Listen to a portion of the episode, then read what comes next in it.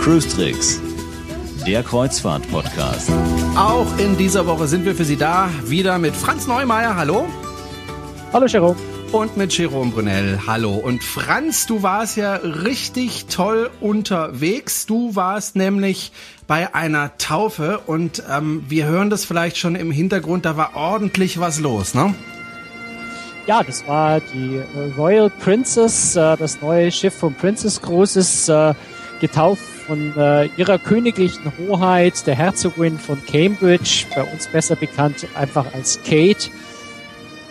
Und ja, war ein hochfestlicher, hoch, äh, formeller Anlass, ähm, zu dem auch diese Dudelmusik, Dudelsackmusik wunderbar dazu passt. Dudelmusik ist vielleicht die nee, ist ein ganz gemeiner Versprecher, weil es ist wirklich, es ist wirklich Gänsehaut pur. Ähm, man hört jetzt bei, bei dem Dudelsack, ich halte mal den Mund kurz. dann waren wenn sie fertig. Bei dem, wenn er also bei dem Dudelsack dann noch äh, ne, ne, ne, äh, die Band of Her Royal, äh, Majesties Royal Marines Portsmouth mit dazu spielt. Also das ist schon einfach Gänsehaut-Feeling pur. Das ist richtig, richtig toll ähm, bei so einer Taufe dabei sein zu dürfen. Hat sehr viel Spaß gemacht. Und schließlich wurde das Schiff dann auch tatsächlich getauft. Wer hat das dann gemacht? Das war eben genau ihre königliche Hoheit, die Herzogin von Cambridge, eben die frühere Kate Middleton, die das auch ganz traditionell gemacht hat, nämlich wirklich eine Champagnerflasche, die an einem losen, also freischwingenden Seil hing, also schon auch so ein bisschen mit dem Risiko, dass die Flasche vielleicht nicht kaputt geht, mhm. aber sie ist kaputt gegangen. Hören wir mal, du hast es nämlich aufgenommen. Diesen genau. seltenen historischen Moment hast du ja mit deinem Mikrofon aufgezeichnet. Das hören wir uns mal an.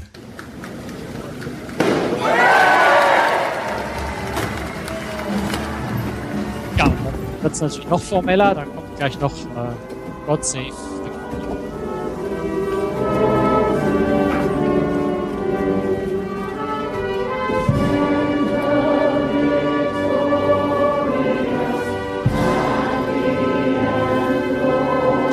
natürlich dann alle auf der Tribüne. Viele singen mit.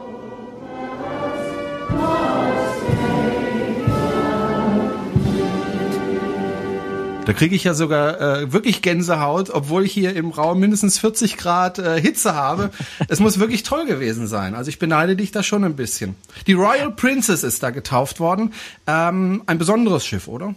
Naja, es ist für äh, Princess Cruises zumindest äh, seit, seit äh, ich glaube, acht Jahren das erste neue Schiff wieder. Es ist auch ein sehr großes äh, Schiff. Es ist nämlich das sechstgrößte, derzeit sechstgrößte Kreuzfahrtschiff überhaupt.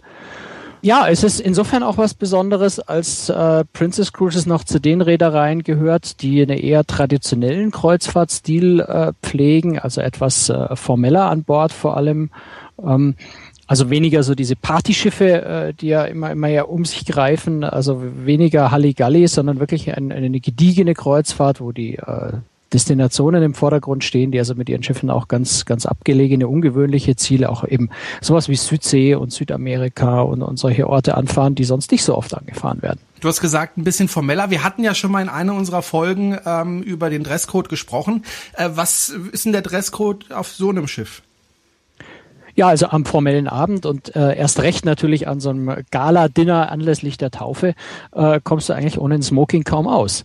Ähm, also natürlich waren auch Leute an Bord, die dann äh, unter Anführungszeichen nur einen dunklen Anzug und, und eine, eine feine Krawatte dazu anhatten. Da fällt man dann schon fast ein bisschen auf. Also Smoking ist da schon angebracht für den formellen Abend.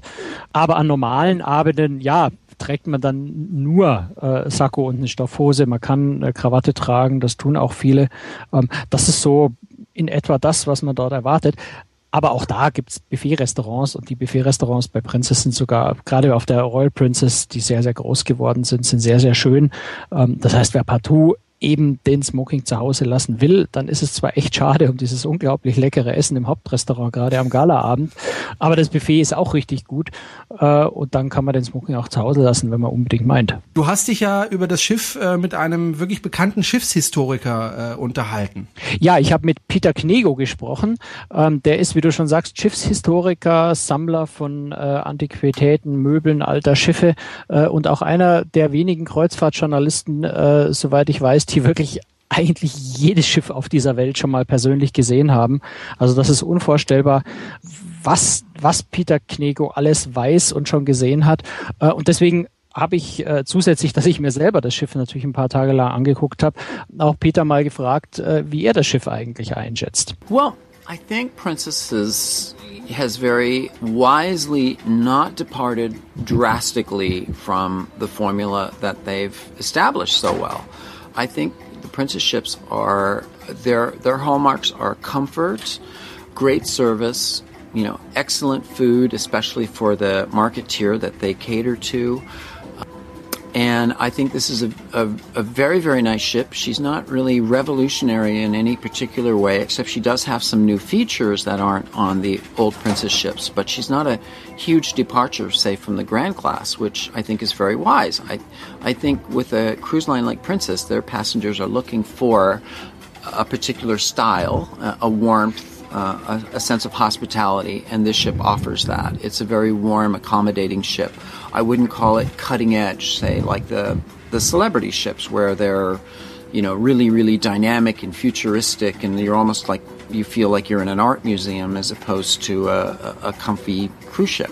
So I think Princess has done a great job on that, but at the same time. I think this ship is a little more sophisticated than the previous ships. I think the color schemes have evolved uh, from the old pastels that you would see on, say, the Grand Class with the turquoise and the coral color. Um, they've sort of maybe gone a little Cunard in the in the browns and the wood tones and more brass and I think they they have sort of a more ocean linery ambiance than the previous ships but again they're not a huge departure I love the Seawalk. Um, I think it's an incredible architectural architectural feature, and it's it's it's especially dynamic when you're actually at sea, which we've been able to be for the past two days. So you actually can stand over a surging sea. 15 decks below you and not worry about falling off the ship. It's it's quite nice, um, and I like the uh, the New Horizon Court. Uh, I think it's it's nice that it's expanded, and I like that there's two very different styles of rooms, and it's the buffet, but there's different food in each room too. So that's a nice extra option.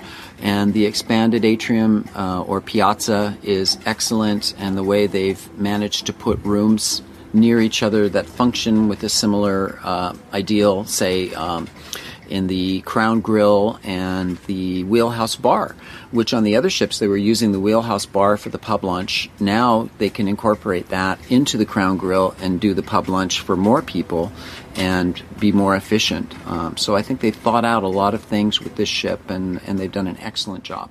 Ja, also äh, ich, ich glaube, ich kann gleich selber auch noch ganz viel äh, zu den tollen neuen Features äh, der Royal Princess sagen, aber vielleicht fasse ich nur mal ganz kurz zusammen, was Peter äh, gesagt hat. Also er sagt, äh, Princess sei mit der Royal Princess nicht so sehr von dem bisherigen Konzept abgewichen, was gut ist, ähm, Princess-Schiffe seien generell sehr komfortabel, hätten großartigen Service, exzellentes Essen.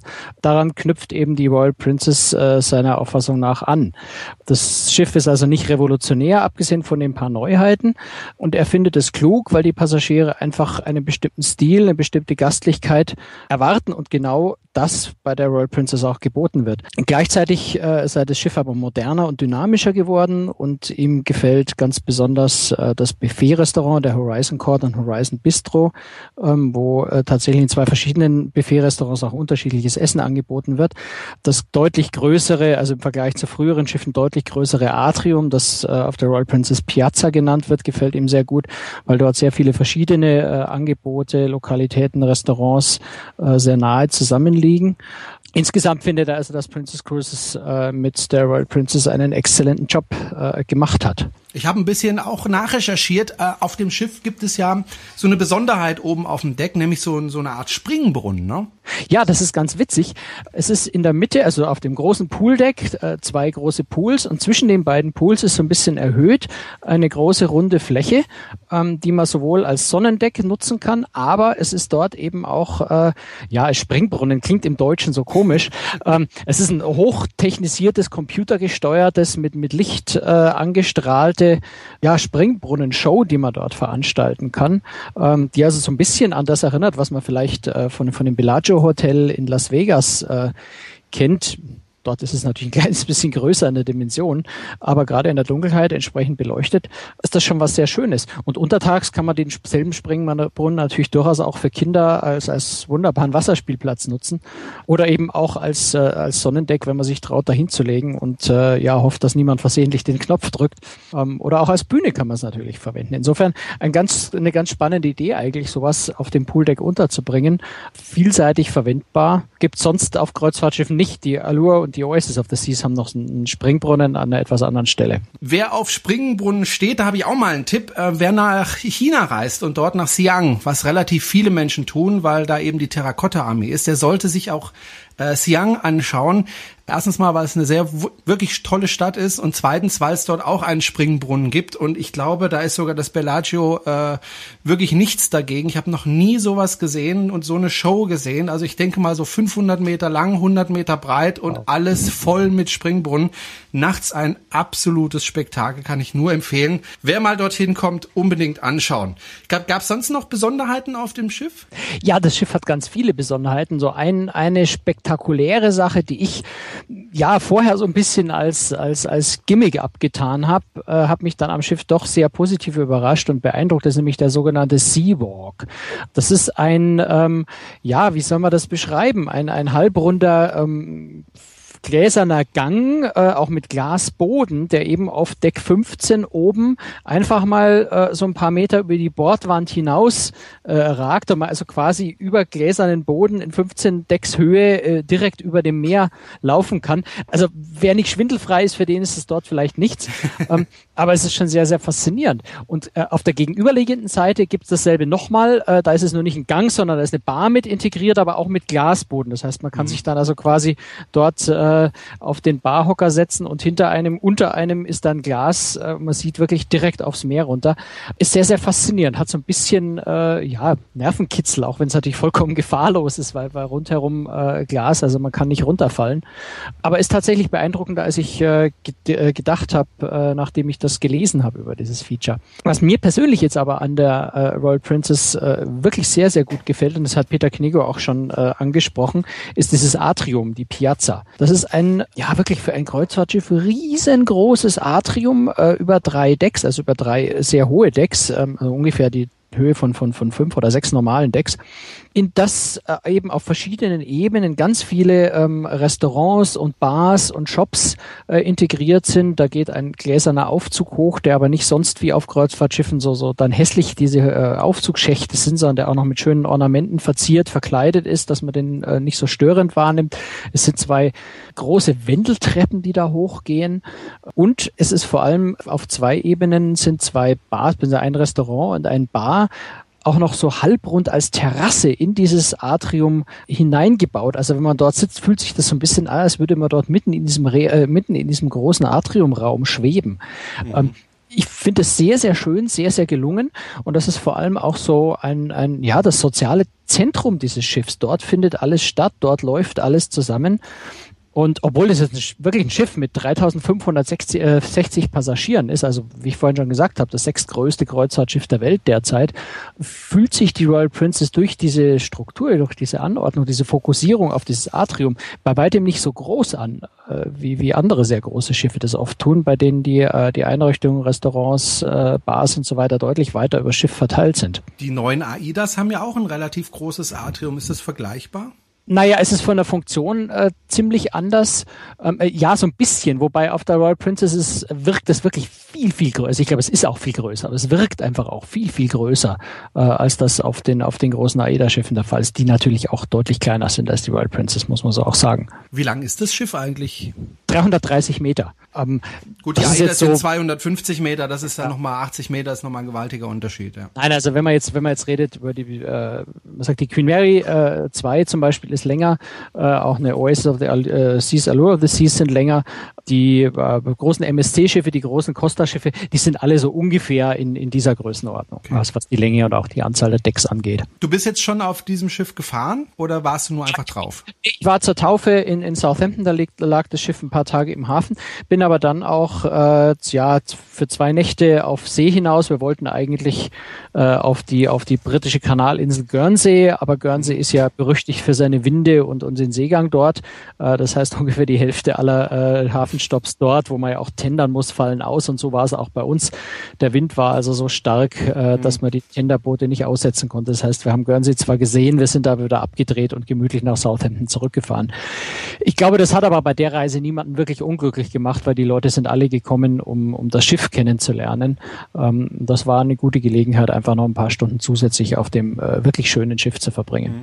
Wäre das ein Schiff, auf dem du deinen Urlaub verbringen wolltest? Ich persönlich ja, sehr gerne sogar. Ähm, ich bin gerne auf ein bisschen formelleren ähm, das Wort altmodisch klingt negativ, aber so ein bisschen äh, klassischer äh, angehauchten Schiffen unterwegs, wo man einfach auch mal seine gemütliche Piano-Bar hat, wo man tatsächlich auch gediegen und gepflegt, auch mal ein bisschen besser gekleidet äh, zum Abendessen gehen kann. Ich habe überhaupt auch nichts gegen den Smoking. Das, was ich gegen den Smoking habe, ist, dass er meistens vom Gewicht nicht in den Koffer reinpasst und die Fluggesellschaft mehr Trouble macht, weil mein Koffer zu schwer ist. Äh, aber prinzipiell mache ich das sehr gerne und habe das eher so ein bisschen ruhig und gediegen. Ähm, und das gefällt mir an, an Princess Cruises insgesamt sehr, sehr gut. Was mir auch sehr gut gefällt, ist, äh, dass dort, ja, ich sag mal, die, die Preise alles relativ fair sind. Ne? Also die Spezialitätenrestaurants sind nicht so völlig überteuert, wie man das manchmal erlebt. Auch die Getränke. Ich krieg auch mal einen, äh, einen Martini-Drink wirklich für, für 7,95 Dollar. Äh, da muss ich in München lang danach suchen, um für den Preis äh, einen richtig anständigen Martini zu kriegen. Also gefällt mir persönlich sehr gut. Auch von den Farben her ähm, eher gedeckt, eher, eher ruhig, nicht ganz so schrill und bunt. Also sehr viele schöne Aspekte eigentlich äh, bei Princess und, und speziell auf der Royal Princess, ähm, die mir persönlich ganz privat auch sehr gut gefallen. Mhm. Nebenbei bemerkt, weil ich bin ja immer mit, äh, mit Familie, also auch mit Kindern unterwegs, ähm, auch der Kinderbereich, und das hat mich bei so einer traditionellen Reederei äh, recht überrascht eigentlich, sehr positiv überrascht, sind nämlich auch die Kinderbereiche, die ganz faszinierend sind. Das Schönste, finde ich, ist der, ist der Bereich für die Jugendlichen ab 13.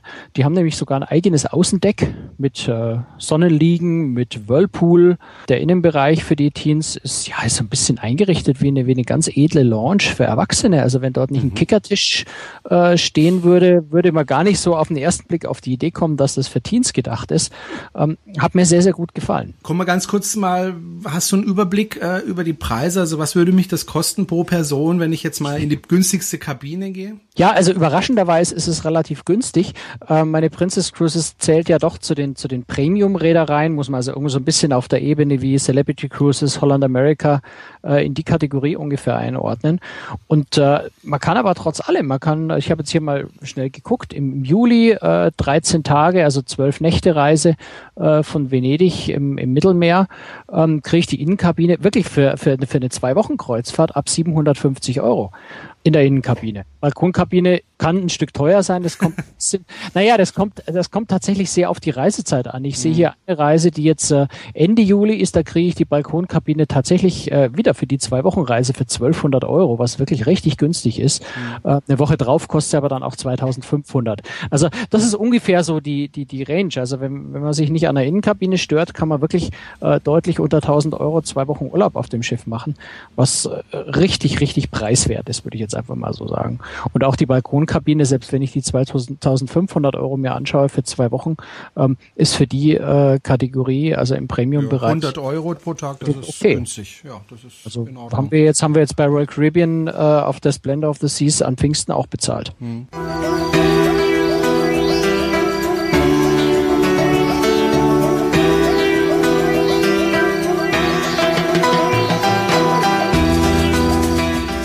Hören Cruise Tricks, dem Kreuzfahrt-Podcast und äh, ja, wir freuen uns immer über Reaktionen von Hörern. Ein Hörer hat zum Beispiel angemerkt, mach doch mal so eine Musik zwischen den Themen, dann ist es einfach ein bisschen übersichtlicher und da war schon haben wir es gemacht. Da haben wir es schon gemacht. Wir haben in der Tat schon länger drüber nachgedacht. Ich mache ja noch einen anderen Podcast, da haben wir von Anfang an eine Trennungsmusik gemacht. Jetzt haben wir es hier auch.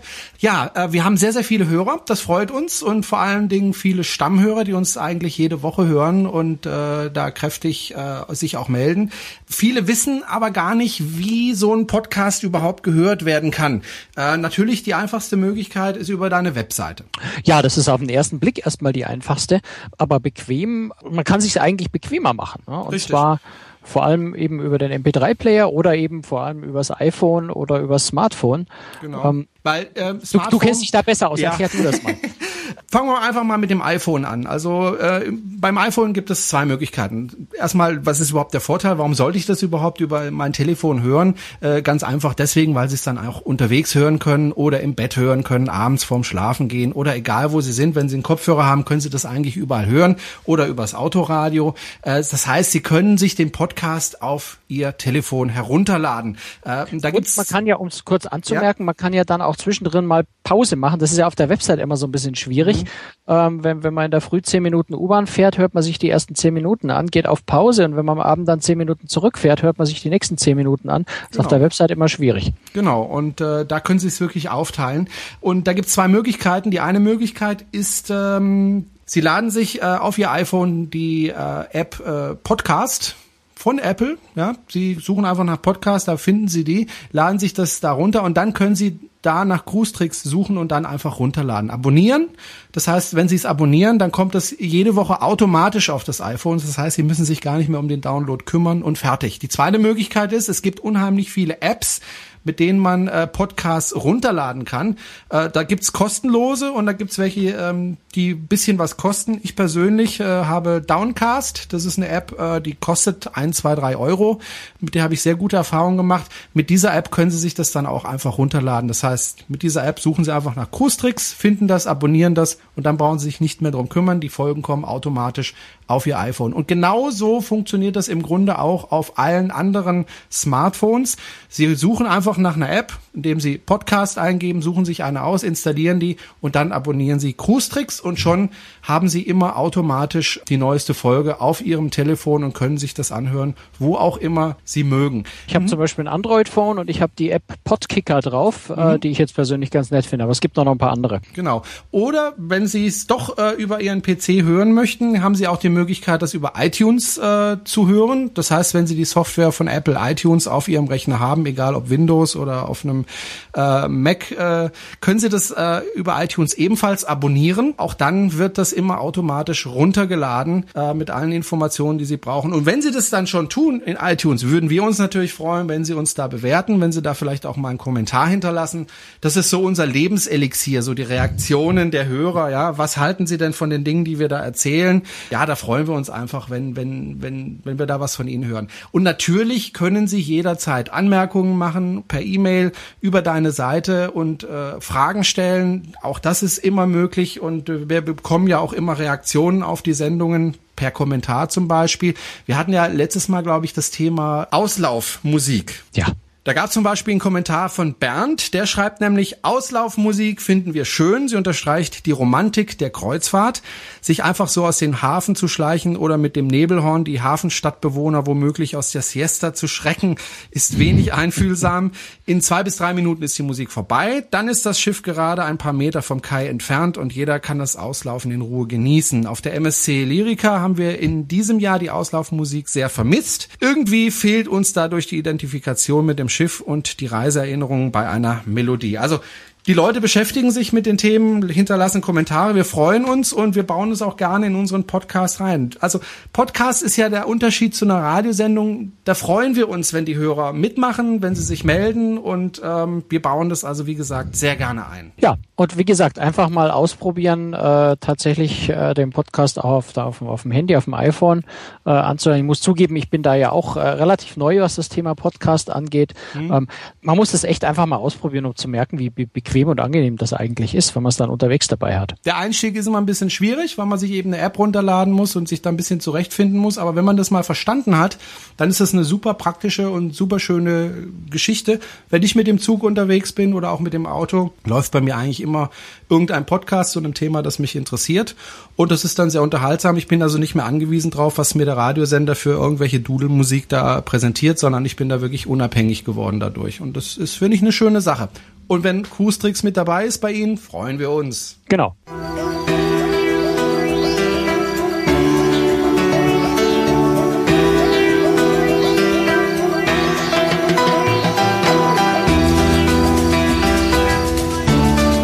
Ist der Kreuzfahrt-Podcast. Ähm, wir kommen zum letzten Thema. Die halbe Stunde ist schon wieder fast voll. Und zwar möchten wir in loser Folge mal den einen oder anderen Beruf vorstellen, den es im Zusammenhang mit Kreuzfahrtschiffen gibt gibt Berufe, die direkt auf dem Kreuzfahrtschiff stattfinden und Berufe so ein bisschen drumherum. Hafenkapitän zum Beispiel äh, arbeitet ja nicht auf dem Schiff, wobei da ist er auch ab und zu. Aber es gibt äh, zum Beispiel den Lotsen. Der ist auch auf dem Schiff, aber nicht immer. Ja, und äh, vor allem äh, habe ich festgestellt, dass über den Lotsen unglaublich viel äh, falsche Meinungen unterwegs sind oder auch manche Leute gar keine Vorstellung haben, was der Lotse eigentlich ist und was der tut. Jerome, du hast, du hast ja selber auf dem Schiff auch schon gearbeitet. Mhm. Hast du mit dem Lotsen mal zu tun gehabt irgendwann? Ich habe direkt mit ihm nicht zu tun gehabt. Ich habe mich mal mit einem unterhalten, ähm, aber direkt zu tun hatte ich in meiner Funktion nicht mit ihm. Er arbeitet vor allem dem Kapitän. Ja, genau. Ich, ich habe ja das Glück, äh, dass ich äh, in den USA äh, auf meinen äh, Raddampfern sehr viel unterwegs war und da auch einen äh, ganz, ganz kompetenten Mann kennengelernt habe, der viele Jahre als Kapitän unterwegs war und jetzt als Lotse am Mississippi River allerdings arbeitet, wobei den Mississippi auch große Frachtschiffe, Containerschiffe, auch Gastanker und solche Dinge hochfahren. Ähm, und der dort als Lotse auf dem auf dem Fluss unterwegs ist. Ähm, deswegen habe ich mich da auch so ein bisschen äh, intensiver auch einarbeiten können in das Thema. Und was ist, also das, das größte Missverständnis, glaube ich, über den Lotsen ist, dass der Lotse das Schiff steuert. Und das tut er nämlich nicht. Und der Lotse ist auch nicht verantwortlich für das, was auf dem Schiff passiert. Was noch faszinierender ist, denn er ist eigentlich derjenige, naja, der sich in den jeweiligen Gewässern äh, gut auskennt. Ähm, oft im Gegensatz zum Kapitän, der den, den Hafen vielleicht nur ein paar Mal im Jahr anfährt. Der Lotse sollte sich dort ganz genau auskennen und kann dem Kapitän also ja Empfehlungen geben. Und das ist genau das Missverständnis, was da oft ist. Der Lotse steht eben nicht am Steuer, der Lotse gibt auch keine Befehle auf der Brücke, jedenfalls äh, per se nicht, außer der Kapitän lässt ihn. Ähm, aber der Lotse ist eigentlich nur da, um ja, Tipps, um Ratschläge, um Empfehlungen zu geben und dem Kapitän ähm, oder dem ersten Offizier, wenn der auf der Brücke ist, ja, mit Rat und Tat und Fachwissen zur Seite zu stehen. Lotsen werden ja vor allem da eingesetzt, äh, wo es schwierig ist zu navigieren. Also ich erinnere mich äh, durch die Scheren nach Stockholm war das, glaube ich. Ja. Da war zum Beispiel ein Lotse ziemlich lang an Bord, um eben durch die Scheren zu steuern, beziehungsweise den Kapitän zu beraten, wie ich ja gerade gelernt habe. Richtig, genau, genau. ähm, ja, es ist zum einen sind natürlich Lotsen immer dann äh, an Bord, wenn es äh, um schwierige Bedingungen geht, um schwierige Fahrgebiete geht. Man hat äh, in, in arktischen Gewässern, also Arktis, Antarktis, wenn es dann um Eis geht, auch in der Regel noch einen zusätzlichen, äh, nämlich einen Eislotsen, einen Eissachverständigen mit an Bord, der da zusätzlich berät. Andererseits ist es natürlich auch so, dass es schon auch Häfen gibt, ähm, ja, bin ich jetzt mal ein bisschen gemein, wo, wo, wo man die Lotsengewerkschaft irgendwie so ein bisschen unterstützen muss und die Lotsen nicht arbeitslos werden lässt und einfach eine Lotsenpflicht hat, äh, obwohl natürlich jetzt ein Kapitän, der ähm, auf einer Standardroute jedes Wochenende wieder zum selben Hafen kommt und der Hafen nicht besonders schwierig ist, der Kapitän das ganz locker alleine kann, äh, trotzdem den Kapitän mit an Bord, ne, äh, den Lotsen mit an Bord nehmen muss. Äh, und das muss man auch bedenken, so ein Lotse ist ganz schön teuer. Also das Schiff muss den Lotsen bezahlen für seine Dienste und das können schon mehrere tausend Euro sein. Äh, so ein Lotse hat ja eine Ausbildung im Grunde wie ein Kapitän und äh, ich glaube auch... Ähm, er ist Kapitän. Er ist Kapitän, also das ist äh, Voraussetzung. Soweit ich weiß, ja. Ähm, wobei das natürlich auch so ein bisschen auf, äh, auf die Vorschriften im jeweiligen Land ankommt. Ich wüsste jetzt kein Land, was nicht vorschreibt, dass der Lotse nicht auch eine Kapitänsausbildung hat. Theoretisch wäre es natürlich denkbar. Es gibt übrigens, und jetzt widerspreche ich mich so ein kleines bisschen wieder selber, es gibt, und da widerspreche ich mir jetzt so ein kleines bisschen zu dem, was ich vorhin gesagt habe, es gibt tatsächlich zwei Fahrgebiete auf der Welt, wo tatsächlich der Lotse das Kommando über das Schiff tatsächlich übernimmt. Mhm. Das ist im Panama-Kanal und das ist im Kanal von Korinth. Äh, an den beiden Stellen gibt tatsächlich der Kapitän das Kommando und damit auch die Verantwortung äh, für das Schiff an den Lotsen ab. In allen anderen Fällen hat der Kapitän tatsächlich die Verantwortung, wenn was passiert, auch wenn der Lotse ihm vielleicht eine falsche, einen falschen Ratschlag gegeben hat, ist letztendlich erstmal der Kapitän tatsächlich verantwortlich für alles, was mit seinem Schiff passiert, unabhängig davon, ob ein Lotse an Bord ist oder nicht. Warum hat man das beim Panama-Kanal äh, und bei diesem anderen Kanal so geregelt, dass da der Lotse tatsächlich äh, die Verantwortung hat? Zufall? Also da muss ich, da muss Sinn? ich, da muss ich, da muss ich ganz ehrlich spekulieren. Es macht natürlich Sinn, weil das besonders schwierige Stellen sind. Der Kanal von Korinth ist ja sehr, sehr eng. Ähm, und beim Panama-Kanal unterstelle ich jetzt einfach mal, dass vielleicht die Betreiber des Kanals auch so ein bisschen Angst haben, dass diese extrem neuralgische äh, Verbindungsstraße, die ja nur einfach das Umfahren von Südamerika, also äh, mehrere Wochen äh, fahren, äh, abkürzt. Ähm, dass da vielleicht die Betreiber auch so ein bisschen Angst haben, dass ein unerfahrener Kapitän in die Schleusen, äh, die Schleuse kaputt macht, was natürlich eine sehr, sehr teure Angelegenheit wäre. Äh, und man da dann einfach wirklich äh, auf die Kompetenz der eigenen Lotsen nur vertraut äh, und ähm, ja, hofft, dass mit den eigenen Lotsen eben nichts passiert. Gut, machen wir den Deckel drauf. Das war die sechste Ausgabe von Cruise Tricks, der Kreuzfahrt-Podcast. Wie immer mit Franz Neumeier und mit Jerome Brunel. Wir hören uns in einer Woche wieder. Am nächsten Mittwoch sind wir wieder für Sie da. Und äh, da gibt's äh, übrigens ein Thema, worauf ich schon sehr gespannt bin. Du bist nämlich mit der Queen Mary gefahren. Mit der Queen Mary 2, ja. Genau. Und äh, warst ein bisschen enttäuscht. Jetzt verrat aber noch nix. Nee, ich verrate noch gar nichts. Also, ähm, äh, aber ich, äh, ja, also ist ein spannendes Schiff, aber es hat mich nicht so 100% überzeugt. Und Gut, Ich werde vielleicht nächste Woche ein bisschen was dazu sagen. Genau, darauf bin ich wirklich sehr gespannt, was er uns da erzählt. Also wie gesagt, in einer Woche sind wir wieder da. Jetzt genießen wir noch ein bisschen die abendliche Sommersonne. Ihnen, wo immer Sie auch sind, einen schönen Tag, einen schönen Abend, einen schönen guten Morgen. Tschüss! Servus aus München.